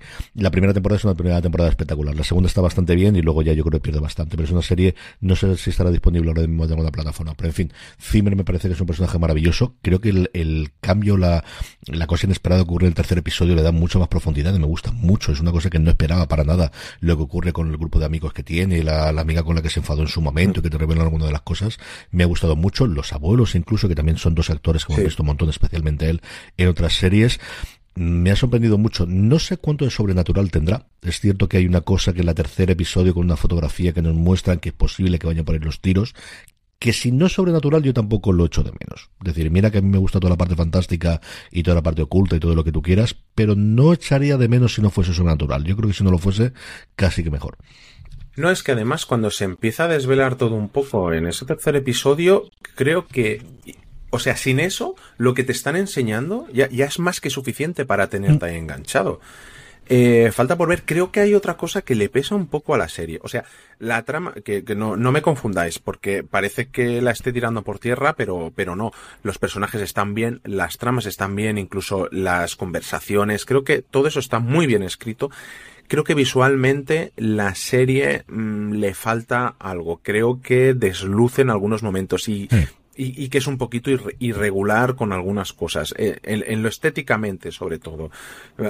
Choca, por ejemplo, en todo este pueblo, todo el mundo va más o menos bien vestido y ese señor de traje eh, por ejemplo, es un ejemplo, pero se, se, sale de, de, la norma y te choca, y no porque esté bien hecho, sino por todo lo contrario. El traje parece que no le acabe de quedar bien, parece alguien vestido para salir más en una película de Mortadelo y Filemón que, que, que, que, en una serie con una trama un poco más seria, ¿no? Y que tiene a gente que está pendiente, que, que puede morir en cualquier momento, pero es que, es que a mí me da la sensación de que ese señor eh, sale de Mortadelo y Filemón, por ejemplo. Bien, que tenerlo disponible los tres primeros episodios ya en Amazon Prime Video, se estrenaron el pasado viernes 18 de agosto, va a salir un episodio a la semana con hasta ocho episodios que tendremos eh, de esta, parece que primera temporada, como os digo, tienen dos novelas más mm. alrededor del Mickey Bonitar eh, Prime Video, que es una cosa extrañísima teniendo ese acuerdo con Netflix, pero esto es lo que ocurre con el mundo editorial y al final, bueno, pues algo ocurrió por en medio. Y otra cosa curiosa es la adaptación corre a cargo del propio Coven y de su hija, Charlotte Coven, que es guionista, pero solo ha trabajado de, adaptando novelas de su padre. Si miráis su ficha de IMDB, todo lo que tiene son todo adaptaciones a serie o películas de hasta cuatro obras, a día de hoy tres o cuatro obras creo que las de su padre, que no está mal, oye, que al final que quede toda la familia, yo estoy muy a favor de estas cosas, de verdad que no me parece absolutamente nada mal. Vamos, si os parece ya a comentar la siguiente, que es vuelo JK 5022, la tragedia de Spanair, en 20 de agosto de 2008 despegaba este vuelo, el vuelo JK 5022, segundos después el avión se estrellaba provocando la muerte de 154 personas. 18 pasajeros lograron sobrevivir, aunque resultaban gravemente heridos. Vuelo JK 5022, la tragedia de Spanair, es una serie documental de tres episodios producida por Sequoia que analiza las causas del accidente cuando se cumplen 15 años de la tragedia. Escuchamos como siempre su tráiler y volvemos para hablar de ella. Se inicia la rodadura por la pista para el, para el despegue y luego, una vez que el avión se elevó, se oían gritos y la gente se dio cuenta que nos estrellábamos. La que está en la pista de arriba, que eso es un avión, Susana, que se acaba de estrellar un avión. ¿Quién es el responsable? Pero es que aquí nadie tiene la culpa, nada más que los que murieron. Yo creo que Boeing sabía que aportar más información podía provocarle problemas.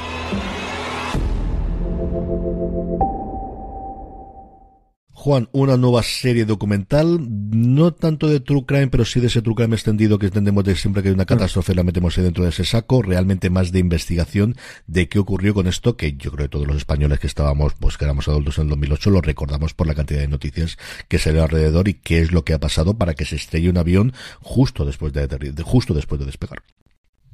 Sí, yo recordaba poco, la verdad. Recordaba el momento de los noticiarios, eh, esa explosión que se veía al fondo, que es que ni siquiera se veía al avión caer, se veía la explosión pues, de, de lo rápido que fue el avión. Eh, una tragedia de hace ya unos años que creo que más de uno se ha olvidado. Y, y, y sobre todo que creo que no tuvimos información de todo lo que pasó después. Eh, a mí me ha fascinado. Nos, en casa nos la hemos cargado en, en, un fin de semana, uno cada noche. La verdad te lo ves rápido y, y creo que es otra muestra más de lo bien que lo está haciendo Movistar. Eh, con este tipo, bueno, con cualquier documental. Es que yo ya es la, las dos palabras Movistar y documental y a mí me sueles tener dentro porque es que cada vez afinan más la fórmula, cada vez lo hacen mejor y te prometo que es uno de los documentales, sobre todo en su parte técnica, eh, técnica de lo que pasó del avión y de todo, mejor explicado que yo he visto en mi vida. O sea, de cosas muy técnicas de los aviones que yo pensaba que no me iba a acabar de enterar y no está tan bien explicado en su segundo episodio. Tenemos tres episodios muy marcados. En, el primero sería lo que es la tragedia y todo lo que salió mal alrededor del accidente en aquel momento.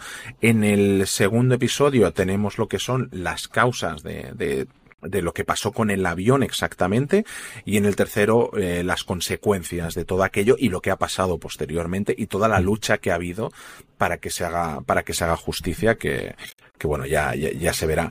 Y es ese segundo episodio que nos ha tenido fascinados, ya te digo, por lo bien explicado y lo bien narrado de, de no tener ni idea de qué son los flaps, los stats, de que todo el, el, el sistema TOS, que es un sistema de alerta que va conectado a unos relés y todo, eléctricos y todo, pero oye, todo tan bien explicado y al final ver una magnitud, una tragedia de algo que se podía haber evitado, de que realmente tiene mucha más trascendencia que la tiene por la cantidad de fallecidos que hubo y de todo lo que salió mal es que es escalofriante simplemente ver todo lo que salió mal gente que se podía haber salvado eh, el primer episodio te pone el corazón en un puño ¿eh? es para mí una vista obligada a a todo el mundo, la verdad, porque creo que es un trocito de historia negra de este país y de lo que puede pasar cuando las cosas se hacen mal.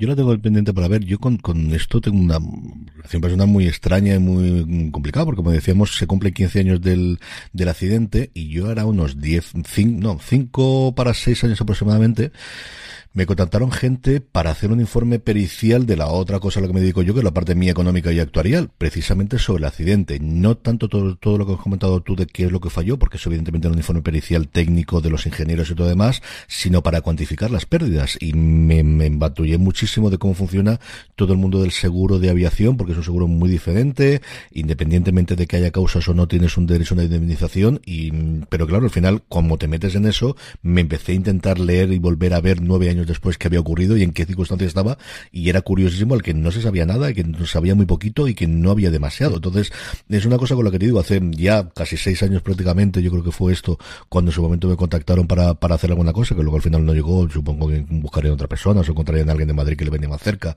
o lo que fuese, pero sí que hubo un mesecito aproximadamente en el que me empapé bastante de cómo funcionaba, sobre todo la parte de seguros. Es cierto que no tanto la parte que comentabas tú de todos los fallos técnicos que tuvo en su momento. Y quizá eso es lo que me ha hecho un poquito parar para atrás y decir, no sé cuándo lo voy a ver. No sé exactamente el por qué, porque es un tipo de cosas que a mí me suele gustar bastante verlo y siendo además solo tres episodios, que está los tres ya disponible en Movistar. Tenemos a además Alberto Puerta dirigiendo, que es alguien que ha hecho un montón de cosas de documentales recientemente para Movistar. Y coincido contigo, Movistar, en todos los niveles, tanto de los biopics, próximamente tendremos este nuevo que vamos a tener sobre Bisbal, veremos a ver el de Bosé, que también nos llega dentro de poco después de la serie de Sky Showtime que ha pasado en Siempre en Gloria aunque ellos se empeñaron en promocionarla, yo creo que va a funcionar mucho mejor la serie documental de Movistar Plus que podemos hablar un poquito eh, dentro de un poquito de tiempo y luego en paralelo todas estas cosas que están haciendo sobre la historia reciente. Narcas, por ejemplo, es un gran documental de un mundo que yo desconocía por completo, ¿no? Desde al final siempre tenemos a los narcos eh, españoles eh, o eh, hombres, quiero decir, y esa parte de conocer tanto las mujeres que trabajan como guardia civil o como agentes de aduanas o por otro lado las que trabajan dentro del mundo del narcotráfico a mí me sorprendió y me gustó bastante. Yo creo que esas cosas como dices tú en proyectos que son relativamente baratos comparado con una serie de ficción que se pueden hacer sin demasiado problema que requieren muchísima más elaboración eso sí es cierto que al final te va a dar de dos a cuatro episodios no vas a tener diez episodios evidentemente de estas cosas. Pero como estar en esa parte de no ficción de verdad que el, el, el departamento está funcionando tremendamente bien en los últimos tiempos sí. Yo con, con, ganas de seguir viendo documentales de esta gente. ¿eh? La verdad es que es que incluso últimamente me está llamando más esa parte que la de la propia ficción. Y mira que hemos tenido buena ficción en Movistar este año. Eh, bueno, pasamos ahora a Strange New Worlds. Eh, la nueva serie de Star Trek de la que ya ha concluido su segunda temporada en Sky Showtime y que la sinopsis dice así. Star Trek Strange New Worlds relata los años en los que el capitán Christopher Pike estuvo al mando de la USS Enterprise. La serie cuenta con a Anson Mount que interpreta al capitán Christopher Pike, Rebecca Romijn como número uno Zan Peck que da vida al oficial científico Spock. La serie sigue al capitán Pike, al, al oficial científico Spock y al número uno en los años previos a la llegada al capitán Kirk a la USS Enterprise, mientras exploran nuevos mundos alrededor de la galaxia. Escuchamos su tráiler y hablamos de ella a continuación.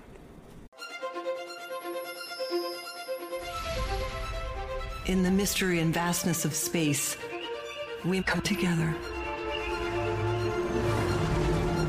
So many crew members from so many planets, everyone on their own journey. You ready for some fancy flying, Erica? Oh, you know I've got this. I'm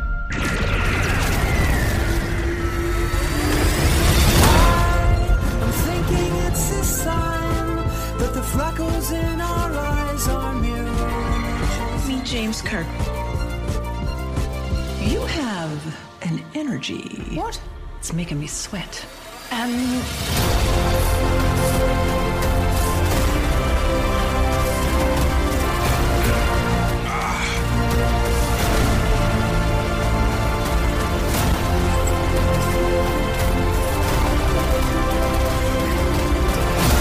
To think of myself as always alone.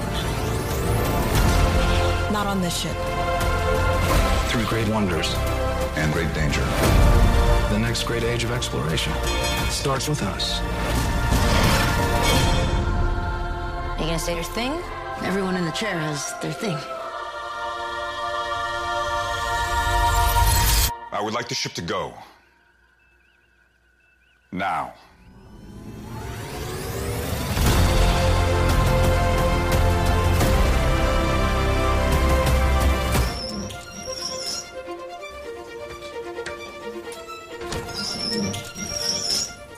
Never seen a revolving door before.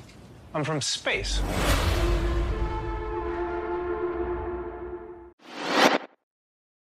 Bueno, CJ, yo eh, soy nulo eh, analfabestia en, en, Star Trek. Eh, total, te dejo a ti que nos cuentes de esto, de, de, qué va y por qué tenemos que, que. Me tienes que convencer de, para ver esta serie. Pues si te interesa, porque tienes curiosidad por ver Star Trek más allá de las películas de Abrams, o quizás has visto alguna de las películas clásicas, o has visto algún episodio independiente de algunos, o evidentemente todo el fenómeno y toda la, la gente vestida, los disfraces y, todas las, las eh, diferentes razas, yo creo que está, y además así para Plus, no tanto Sky Showtime, pero desde luego sí para Plus, la han promocionado como la serie de entrada nueva para la gente, las nuevas generaciones en el universo Star Trek. Lo intentaron en su momento con Discovery, y yo creo que sí, pero no la que realmente es así. ¿Por qué? Por varias razones. Primera, porque tiene un el espíritu de la serie clásica y también de la nueva generación, y también prácticamente todas. Quizás Deep Space Nine en las últimas temporadas era más serializada, pero de cada episodio es independiente.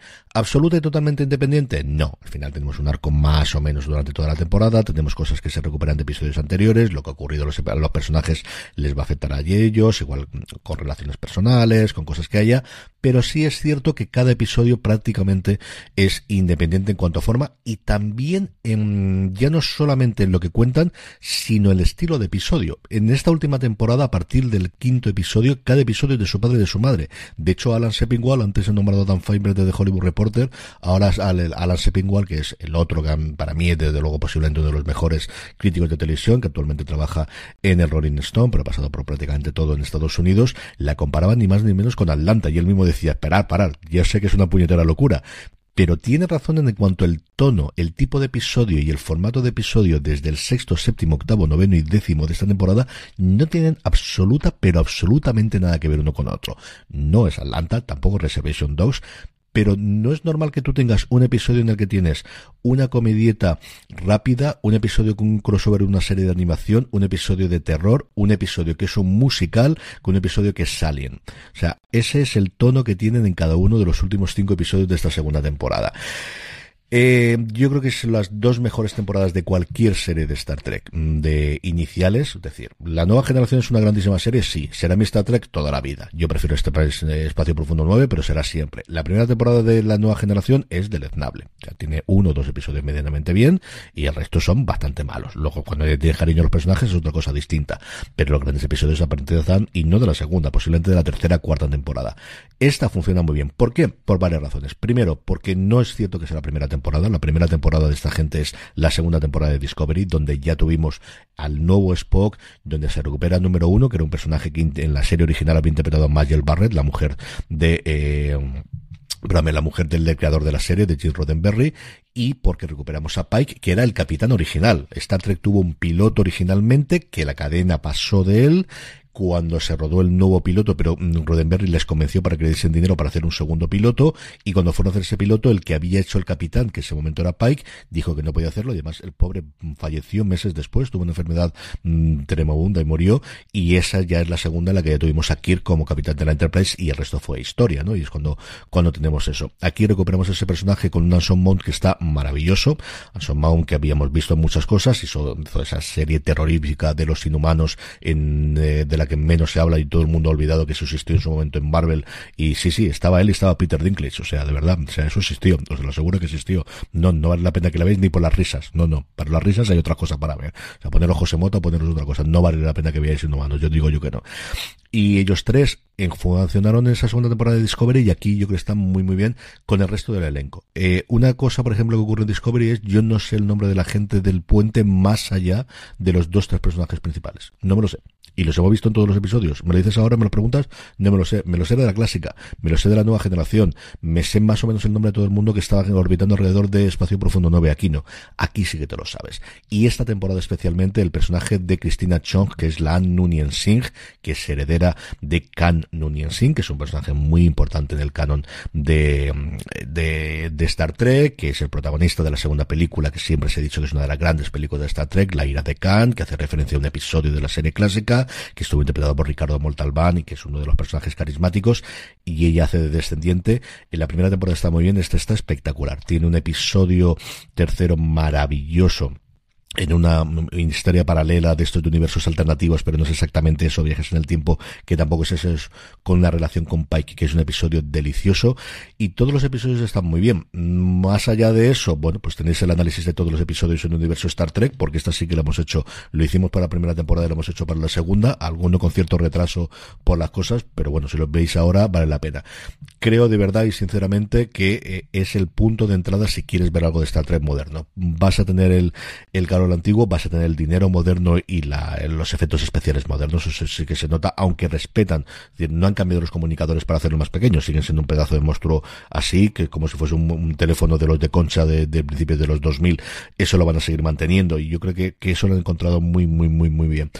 Es una grandísima serie. Yo he disfrutado muchísimo con ellas. Tiene episodios mejores y peores, pero no tiene ninguno malo. O sea, Discovery tenía malos episodios en momentos. Discovery se le iba a la cabeza al final de la temporada porque se empeñaban a hacer, se empeñaban, al final es lo que querían hacer, ¿no? Una historia lineal y nunca han acabado viendo una temporada a mi modo de ver. Picard no ha tenido buena temporada hasta el tercero. Tuvo un arranque bueno de la primera, casi hasta el último, el último no me gustó nada, tuvo un grandísimo arranque de la segunda que se diluyó posteriormente y el final fue, yo recuerdo hacer los programas de decir, bueno, vamos a acabar porque tenemos que acabar y lo hacemos y de hecho nos falta por comentar los cuatro últimos cinco episodios de Picar, por alguna razón será, y la tercera sí que es una gran, es una gran temporada, también porque te da lo que buscaban todos los aficionados que era, volvemos a juntar a la banda. Y eso siempre suele funcionar cuando lo hacen bien y Terry Matalas que fue el showrunner allí lo hizo muy bien.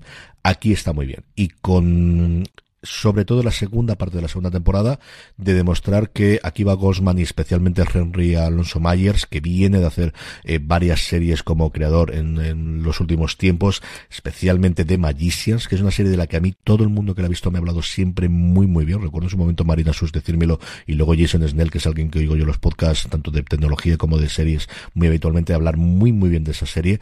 Dice que era un tío que lo hacía muy bien, que de Magicians era mucho mejor serie de lo que tenía necesidad de ser. Eh, aquí lo hace maravillosamente bien. Como digo, el arranque de temporada está muy bien, especialmente el personaje, el tercer episodio que se centra en Cristina, pero es que la última parte no tiene episodio malo, siendo además cada uno de ellos totalmente diferentes. Y a partir de ahí, os que gusta la ciencia ficción y os apetezca verlo, porque si os gusta esto luego tenéis, bueno, pues lo que queráis, a día de hoy todo lo que queráis. No sé, yo, ¿tú, ¿tú, crees que me va a dar tiempo ahora en, en, septiembre a verla con todo lo que tenemos? Yo creo que vale la pena ver uno a la semana. Tampoco te pasa nada y además no vamos a tener Discovery, no se va a estrenar hasta el 2024. A ti la que te gustaría, el problema es que ahí sí que es muy meta referenciar, es Lower Decks. El que es la serie animada, hay un episodio aquí que es un crossover precisamente con esa serie animada y esa sí es cierto que es nuevamente, no se basa solo en los Sister Eggs, no es solamente para ahí, pero yo creo que pierde mucho y yo no entiendo más de la mitad. O sea, yo, esto sabes que tengo a Dani de cabecera y luego leo las reviews y cosas por el estilo, pero sí encuentro muchas de las ideas.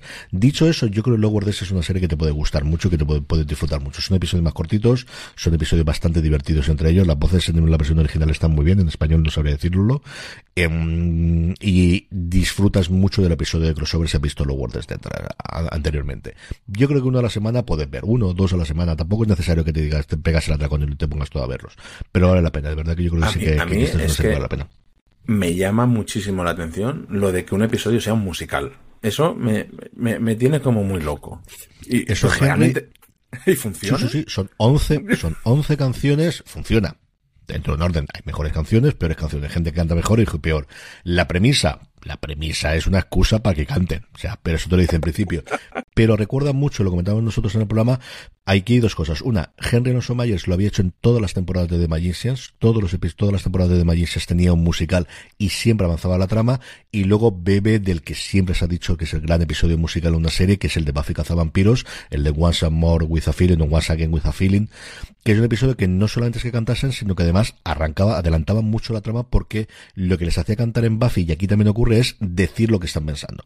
Aquí lo que ocurre es, sin contarte mucho spoiler, pero vamos, que tampoco tiene mucho más spoiler, es algo ocurre en el universo que les hace que ellos canten como si estuviesen en un musical y como ocurre en los musicales, utilizan el cantar para expresar lo que llevan dentro, los secretos que no quieren confesar y las relaciones y los sentimientos. Hay dos o tres canciones muy bien. Una de las actrices, la que interpreta a Ujura, que son todos los personajes también clásicos en su momento, Celia Rose Gooding, es que gana un, es que ganó en su momento un eh, Grammy. Ya, es cierto que una canción de, que venía un musical, pero es una actriz que ha trabajado siempre en musicales en Broadway. Y luego Christina Chong tiene, para mi modo de ver, la mejor canción de todas, que es una, una canción muy típica también de musicales de la protagonista o la heroína cuenta el, amor, si tiene esto o no, y está muy muy bien. Es una balada, una power ballad que está muy muy bien. Y luego a la semana siguiente tienes un episodio que no tiene absolutamente nada que ver con eso. Y es un episodio de terror, de verdad que es como si los aliens hubiesen invadido un planeta. Y entre medio tienes un episodio que tampoco tiene absolutamente nada que ver. Y el anterior es una comedia, es el crossover con el, como te decía, con, con el Lower Desk, que es muy divertido. Y el anterior es una comedia con Spock que de repente se convierte en un hombre en un humano, en un humano adolescente. Ya no solo un humano, sino un humano con la eh, conciencia de un adolescente. Es que está muy bien, es que la serie está muy bien. Pues venga, va, yo me, comprometo a uno a la semana y huelga mediante a la tercera temporada me tenéis ahí grabando con, con vosotros. Me parece muy bien, me parece muy bien. Eh, no sé tú, pero a mí me está entrando hambre. Sí, señor. Vamos a terminar con Comida para Phil, la serie que ya llevamos seis temporadas, a lo tonto, a lo tonto, dentro de Netflix y cuya sintonía mm, ponemos ya mismo.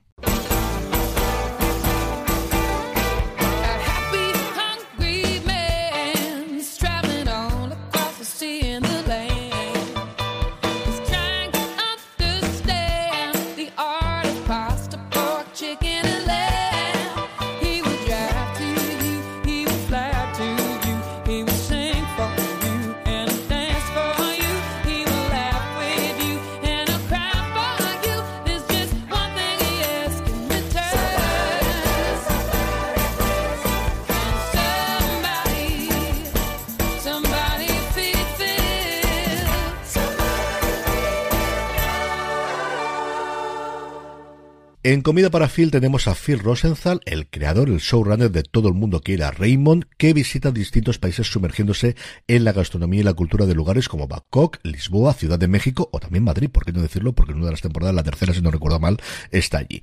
¿Por qué hablamos de ella? Porque nos apetece, porque a Juan y a mí nos gustan muchísimo las series documentales, especialmente que sean culinarias y siempre que tengan cabida, que no tengamos que la actualidad, pues eso no nos llene todo demás, vamos a recomendar algunas de ellas. Como os digo, son seis temporadas de seis episodios a partir de eh, que están disponibles en Netflix. Cada año, dos años aproximadamente, hace una nueva temporada. Y fundamentalmente lo que cuenta es Phil, que va conociendo a gente y comiendo. Y luego, en las primeras temporadas, porque tristemente sus padres fallecieron después, hablaba por videoconferencia con sus padres desde allí de donde estaba para comentarle eh, qué le estaba apareciendo. Ahora lo hace con amigos suyos, que también yo creo es uno de los cambios que ha tenido en las últimas temporadas. Juan, ¿qué podemos hablar de, eh, de comida para Phil? Yo creo que es, y, y, de verdad que no estoy exagerando, junto a Ted Lasso y alguna serie más, uno de esos lugares felices a los que volver, diréis. Con una serie documental de un tío eh, caminando por el mundo y comiendo, que sí que habrá 800, pero esta tiene magia, y la magia es Phil. O sea, es que realmente eh, hace honor a su título, que alguien le dé comida a Phil, porque es maravilloso, porque es que oírlo hablar, oírlo y, ya no hablar, perdón, conocer gente, cómo eh, ser eh, buena persona, cómo caerle bien a alguien, cómo ser animado. Y al final pasártelo bien con alguien. Y por favor, la canción de la intro en bucle, porque es que me la pongo una y otra vez, es que es maravilloso, eh, es que es un... Lo que os digo, es un lugar feliz. Es, se iría, se va a Ciudad del Cabo y te enseñan los sitios donde hacen bocatas gigantes, que, que, al final acaba siendo lo de menos, es verlo disfrutar, sonreír y comer y, y, chorrear y historias sobre la vida. Y realmente alguien que no haya visto nunca este tipo de series, de alguien dando vueltas por el mundo, porque ya se lo ha ganado, y como dices tú siempre, es que cuando te dan una serie esta es porque ya has triunfado en la vida, de verdad que se vea comida para Phil, que por favor, es que os van a dar ganas de abrazarlo en cada episodio, de decirle, Phil, vente a comer a mi casa, que te vamos a dar abrazos todos, es que es estupenda. Es que es un tío delicioso. A ver, yo a, a, a Rosenthal lo conocí por dos razones. Primero, porque era el creador de, de, Todo el mundo quiere a Raymond, que es una serie que yo he visto completa, en los momentos en los que no había tantísimos estrenos y en DVD yo creo que la compramos en su momento, la vimos en Estados Unidos, no me acuerdo yo que en sus momentos iniciales Hulu la tenía completa, alguna cosa por el estilo, y Lorena y yo en verano la vimos completa, y es una serie muy divertida, es una serie en la que cuenta problemas de pareja fundamentalmente, acuciadas además con los padres de Rosenthal, en el que aparece además ese hermano que vive al lado, que es un actor que hemos hablado montón de veces, que a mí me gusta muchísimo, muchísimo eh, el, el Brad Garrett haciendo de Robert Barón. Eh, recientemente hablamos de él por la serie de Apple TV Plus que tiene, eh, eh, ah, señor, se me ha ido totalmente ahora. Mm. no, hablamos ah. de Bubkiss que fue en la última Hablamos que ha en recientemente y antes de eso de la serie que tenía Patricia Arquette que cancelaron después Sí. de la temporada en, en HBO Plus en High, High Desert. Desert. Eh, ¿Qué es lo que tenemos en Phil Rosenthal? Y luego yo lo primero que le recuerdo a él en pantalla, porque es cierto que ha hecho cameos, ha salido en distintas series de cómicas, es una, una película que es maravillosa, que yo no sé cómo estará de complicada de encontrar, que se llama Exportando a Raymond, Sporting Raymond, sobre las aventuras y desventuras de hacer una adaptación de Todo el mundo quiere a Raymond en Rusia. Y lo que hace es han comprado los derechos para adaptar Raymond y piden, o él decide ir, a Rusia para ayudar a ver cómo se puede adaptar eso. Y es una hora y media de él viviendo en Rusia, los metades de los 2000 aproximadamente, viendo cómo se ruedan las sitcoms porque funcionan muy bien allí y viendo aquello. Es desternillante y tiene esa cosa de quiere llevarse bien con todo el mundo. Es muy complicado decir. Yo creo que nadie le puede caer bien a todo el mundo, pero si hay alguien es Phil Rosenthal. Es decir, es de estas personas, igual que en España siempre decimos chiquito, no caía nada de mal dentro de España y todo lo queríamos, yo creo que es exactamente igual. O sea, es muy, muy complicado. Y después de eso yo leí en varios podcasts y él hizo una primera mm, eh, temporada de lo que ahora es este eh, Dar de comer a Phil, en la PBS americana, en la televisión pública americana que se llama Me tomaré lo que se está tomando Phil. O sea, esa es una primera temporada que hizo él, tenía seis episodios, yo la encontré por esos mundos de Dios, yo creo recordar que con VPN se podía ver a través de la PBS, y era exactamente lo mismo, luego fue ajustando un poquito las cosas con Netflix cuando lo hizo. Y él, yo recuerdo los podcasts de decir, eh, lo que he triunfado, yo solo saco de una entrevista que le escuché a decir, ¿qué más quiero en mi vida? Es decir, el dinero ha hecho todo lo que ha querido con Raymond, eran momentos además en los que se ganaba mucho dinero de guion, ya no solo por eso, sino porque Raymond se vendía muchísimo en sindicación, se vendía internacionalmente, hasta esta adaptación rusa que os digo, decir, por ese lado, de inicio no debería tener problemas, voy a dedicarme a la competencia y lo que me gusta a mí es viajar, conocer gente y comer. Y además tengo a alguien que me lo pague. ¿qué más voy a poder? Eh, Los eh, episodios es él disfrutando de comida. Es él disfrutando de comida y hablando con todo el mundo y una sonrisa en la boca constante.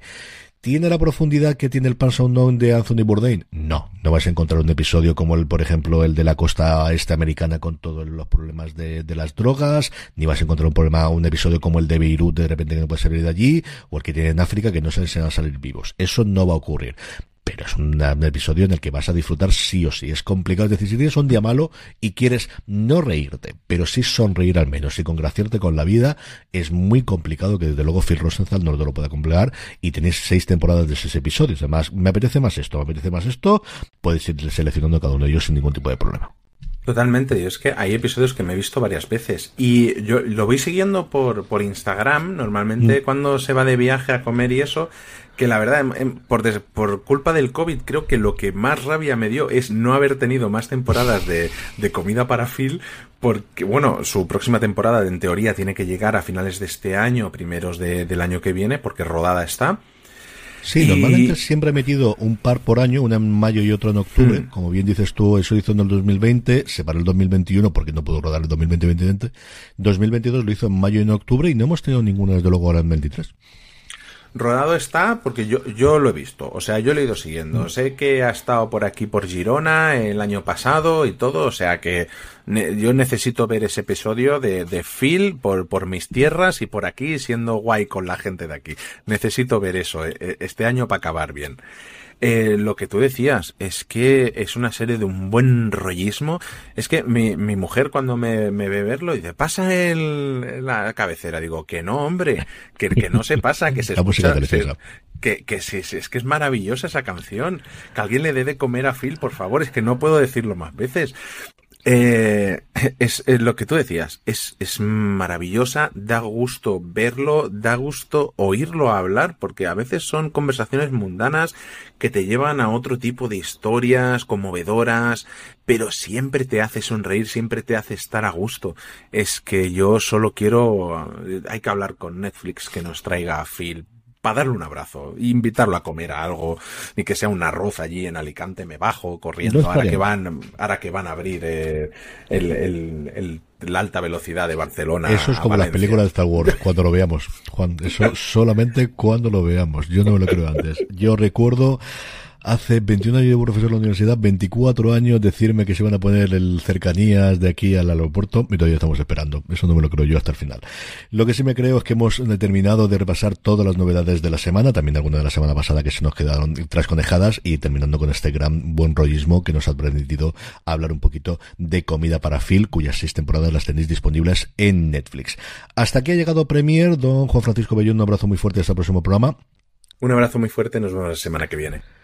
Y a todos vosotros, eh, recibimos con cosas. Por un lado, sabéis que tenéis esas razones para ver de Ahsoka, que volvemos también con Over the Top, lo tendremos ese sábado, José Luis Hurtado y un servidor, hablando de cómo ha ocurrido que hay muchísima noticia del mundo de la industria audiovisual a nivel internacional, centrada en Estados Unidos, pero también, evidentemente, las cosas que han pasado aquí y ese gran cambio de timón que ha dado Movistar Plus, reconvirtiendo su canal principal a lo que era originalmente Canal Plus hace unos años aproximadamente. Se lo tendréis disponible si no pasa nada este próximo sábado, que tendréis también ese análisis si no pasa nada episodio a episodio de todo Star Wars. Y que tenemos novedades en nuestra tienda, la tienda fuera de series, fuera de series.com barra tienda, en la que hemos inaugurado una nueva colección en homenaje a The Bear, en la grandísima serie cuya segunda temporada ya está disponible en Disney Plus. Y una de las demás, si me estáis viendo en vídeo, podéis ver que la estoy llevando porque la llevo casi siempre que puedo, después de lavarla, eso sí, evidentemente, porque además está aguantando bastante bien, que estamos probando con un nuevo tejido que funciona bastante, bastante más apañado. Así que tenéis ese ajuste con el resto de las colecciones disponibles en la tienda de fuera de series, fuera de series.com barra tienda y evidentemente mucho más contenido en fuera de series.com. Ahora ya sí me despido, gracias por escucharnos y recordad, tened muchísimo cuidado ahí fuera.